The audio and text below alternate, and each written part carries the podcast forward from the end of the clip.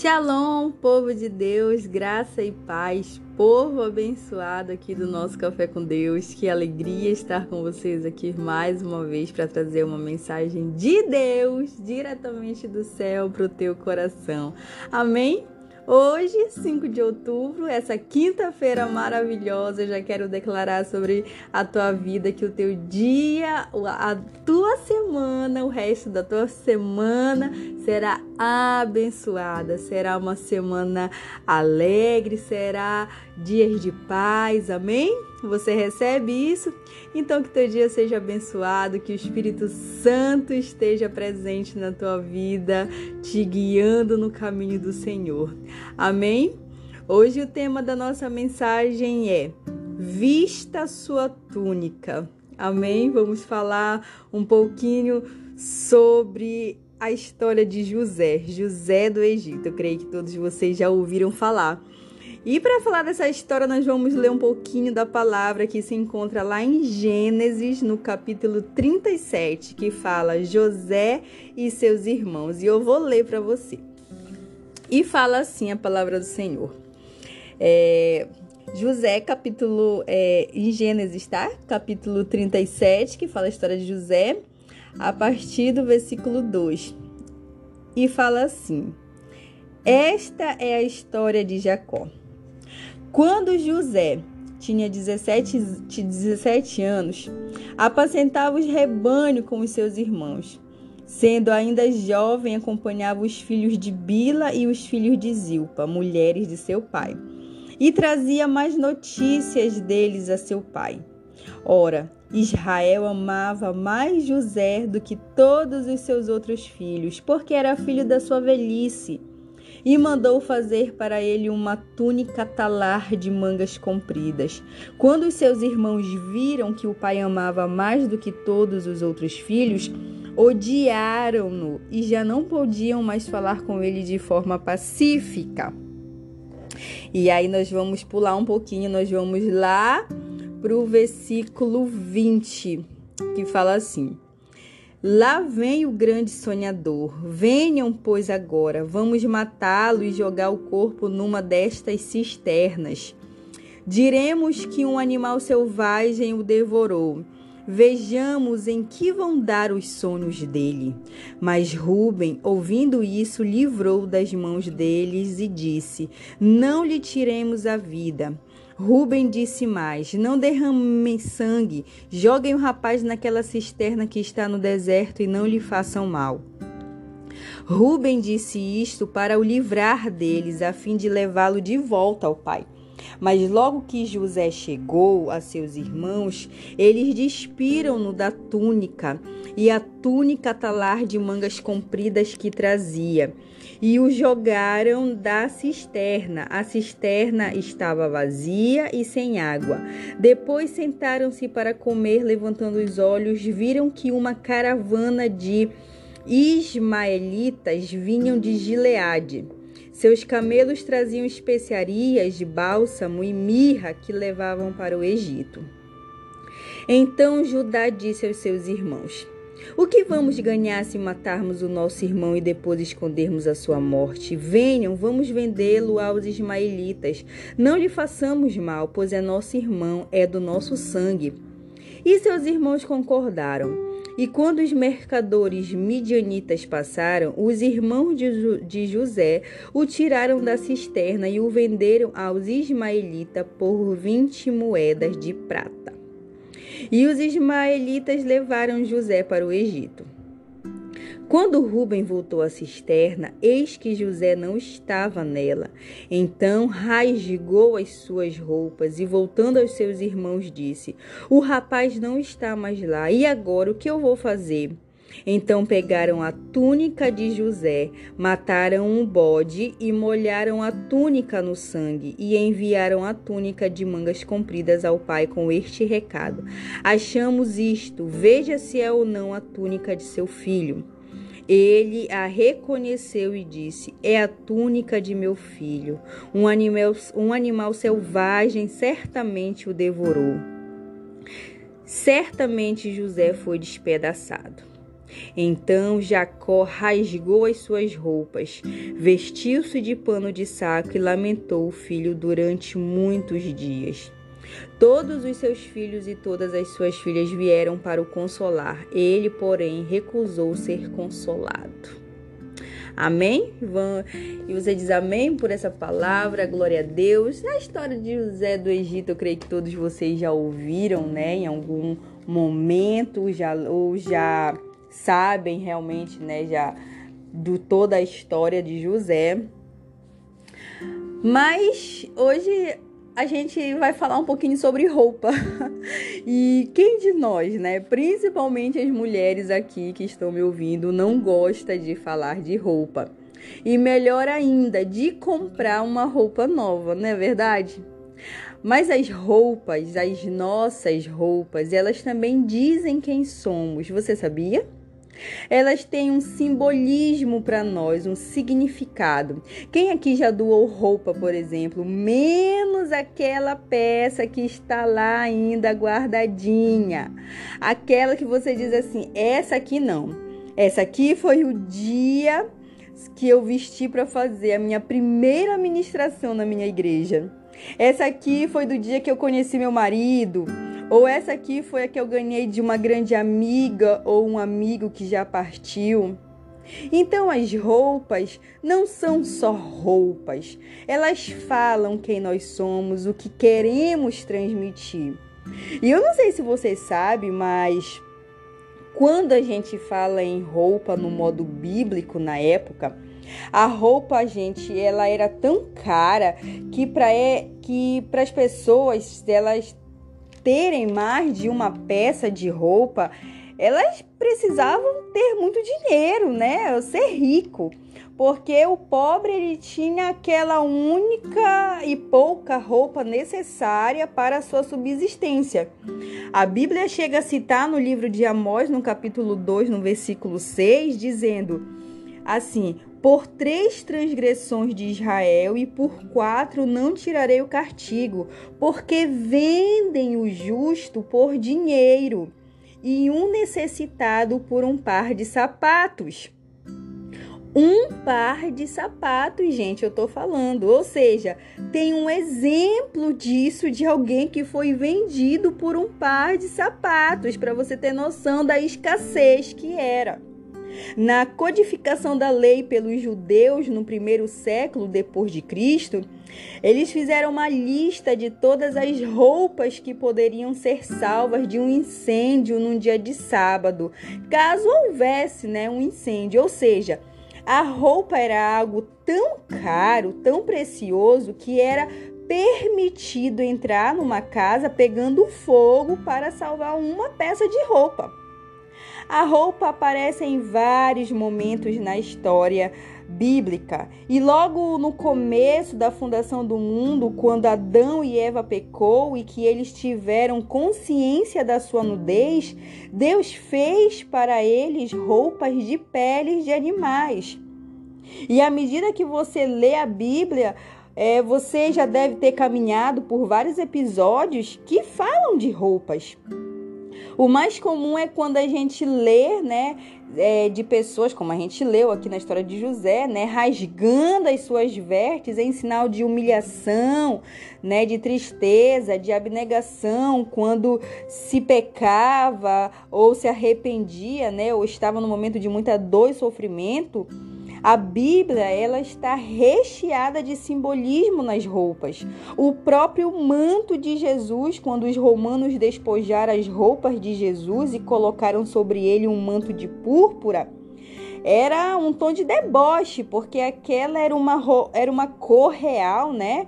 E eles queriam ridicularizar Jesus, na verdade, né? Por ser o rei dos judeus, como eles falavam, né? No modo de xingamento.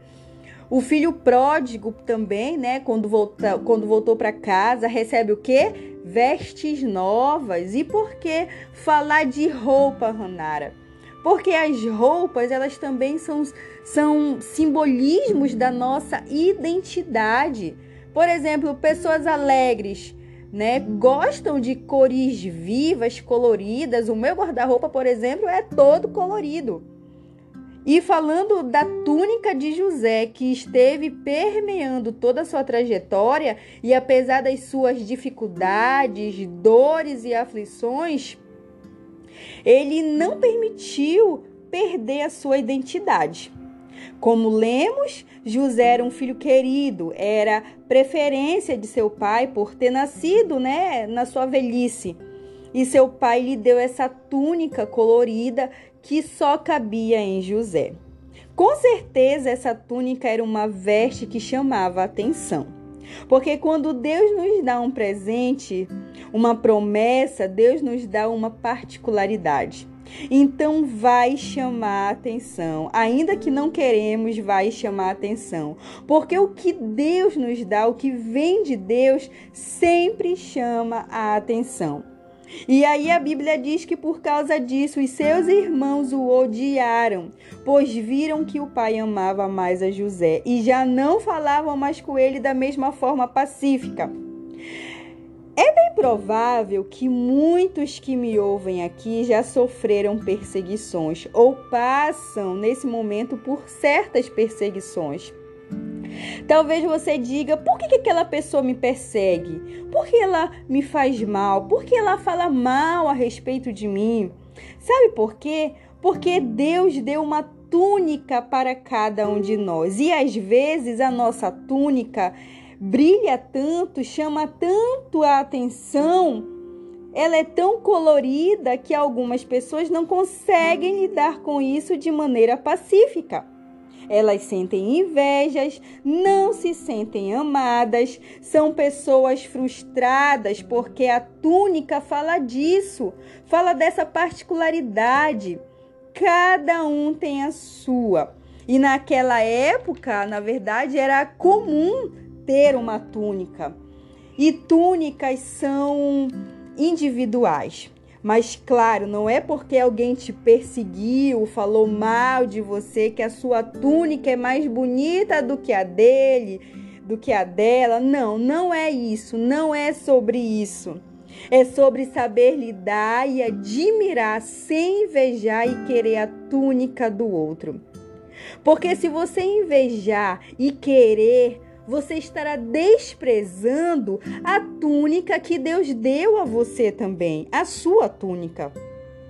E o que Deus te deu é seu e só você pode usar. Não tenha medo de usar sua túnica colorida. E se isso chamar a atenção de outros ou provocar a ira de alguém, não perca o senso de que sua túnica é importante e especial. José recebeu sua túnica e foi desprezado.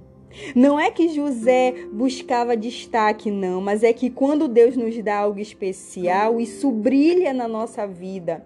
E quando você decide vestir o que o Pai te deu, é provável que gere incômodos e isso aconteceu com a própria parentela de José, seus irmãos, aqueles que estavam mais próximos de José.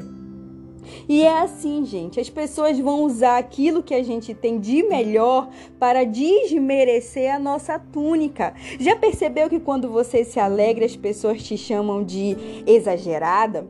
Aí você não se alegra, né? Está ali na sua, a pessoa fala: "Ih, essa aí não dá um sorriso.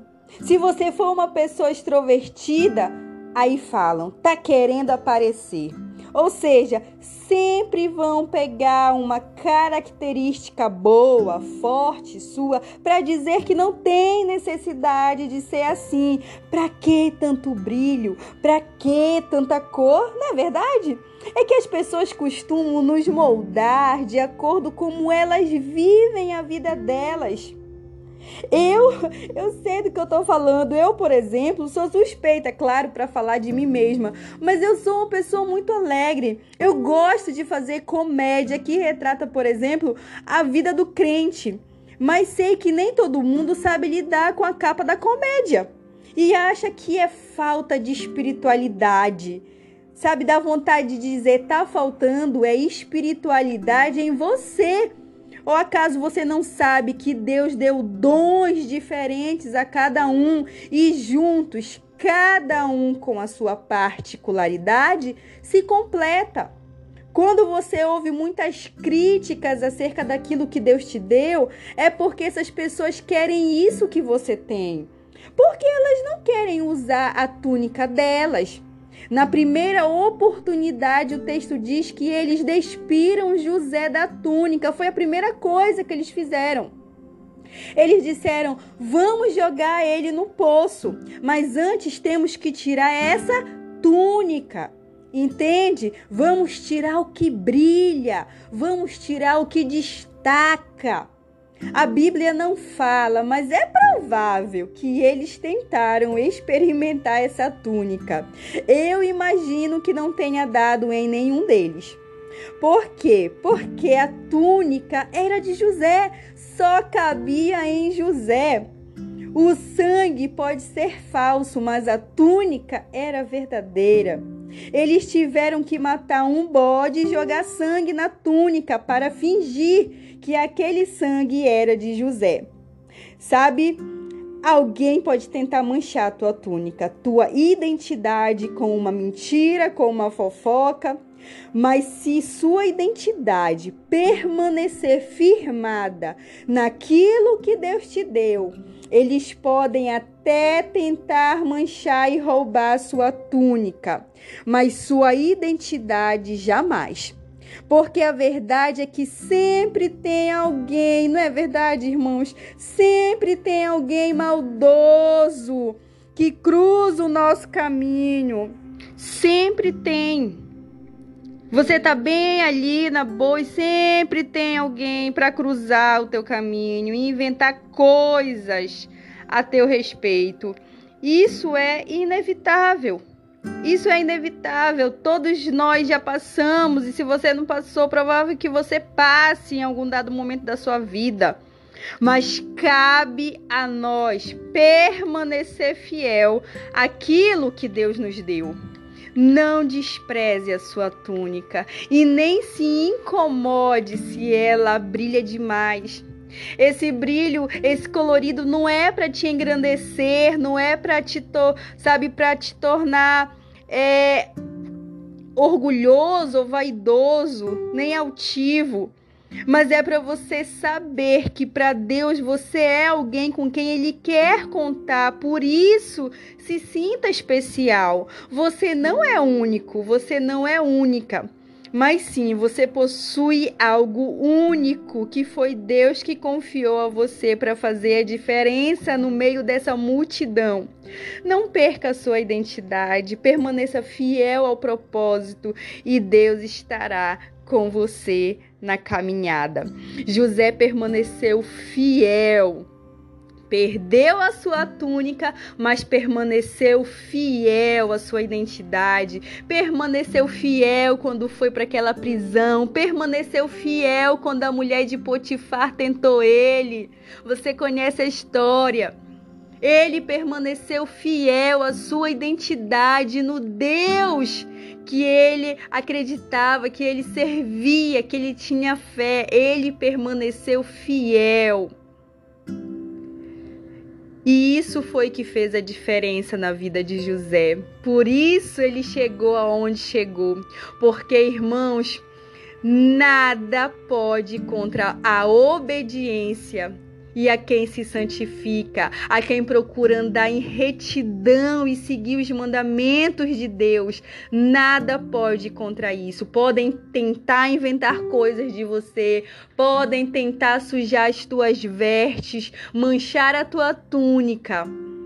Ainda assim, se você for fiel à sua identidade, ao propósito que Deus te confiou, andando em justiça e retidão e obediência, tudo no final vai dar certo. E vocês conhecem a história de José. Ele virou governador, governador no Egito governador ele virou, né? E lá no final ele ainda ajudou os próprios irmãos que jogaram, que venderam ele. Ele foi quem ajudou a sua própria família depois de tantos anos. E você entende? Permaneça fiel no propósito. vão inventar coisas de você, vão falar de você, mas mantenha-se fiel à sua identidade, à sua essência. Isso é algo que é seu, é único e ninguém pode te tirar porque foi Deus quem te deu. Amém? Reflita sobre essa mensagem dessa manhã, dessa quinta-feira. Eu sei que Deus falou com você. Faça uma reflexão. O que foi que Deus te deu? O que é que brilha tanto em você? Amém? Fiquem todos com Deus, que a tua quinta-feira seja uma quinta-feira abençoada. E eu vou ficando por aqui e a gente se vê no nosso próximo podcast aqui no nosso Café com Deus, porque agora eu vou tomar aquele cafezinho, gente, porque eu ainda não tomei. Eu já vim logo gravar essa mensagem porque eu quero que você acorde, já dê logo um play aqui e já saia daqui abençoado. E agora que eu gravei é que eu tô indo tomar meu cafezinho. Amém? A gente se vê no nosso próximo Café com Deus. Tchau, tchau.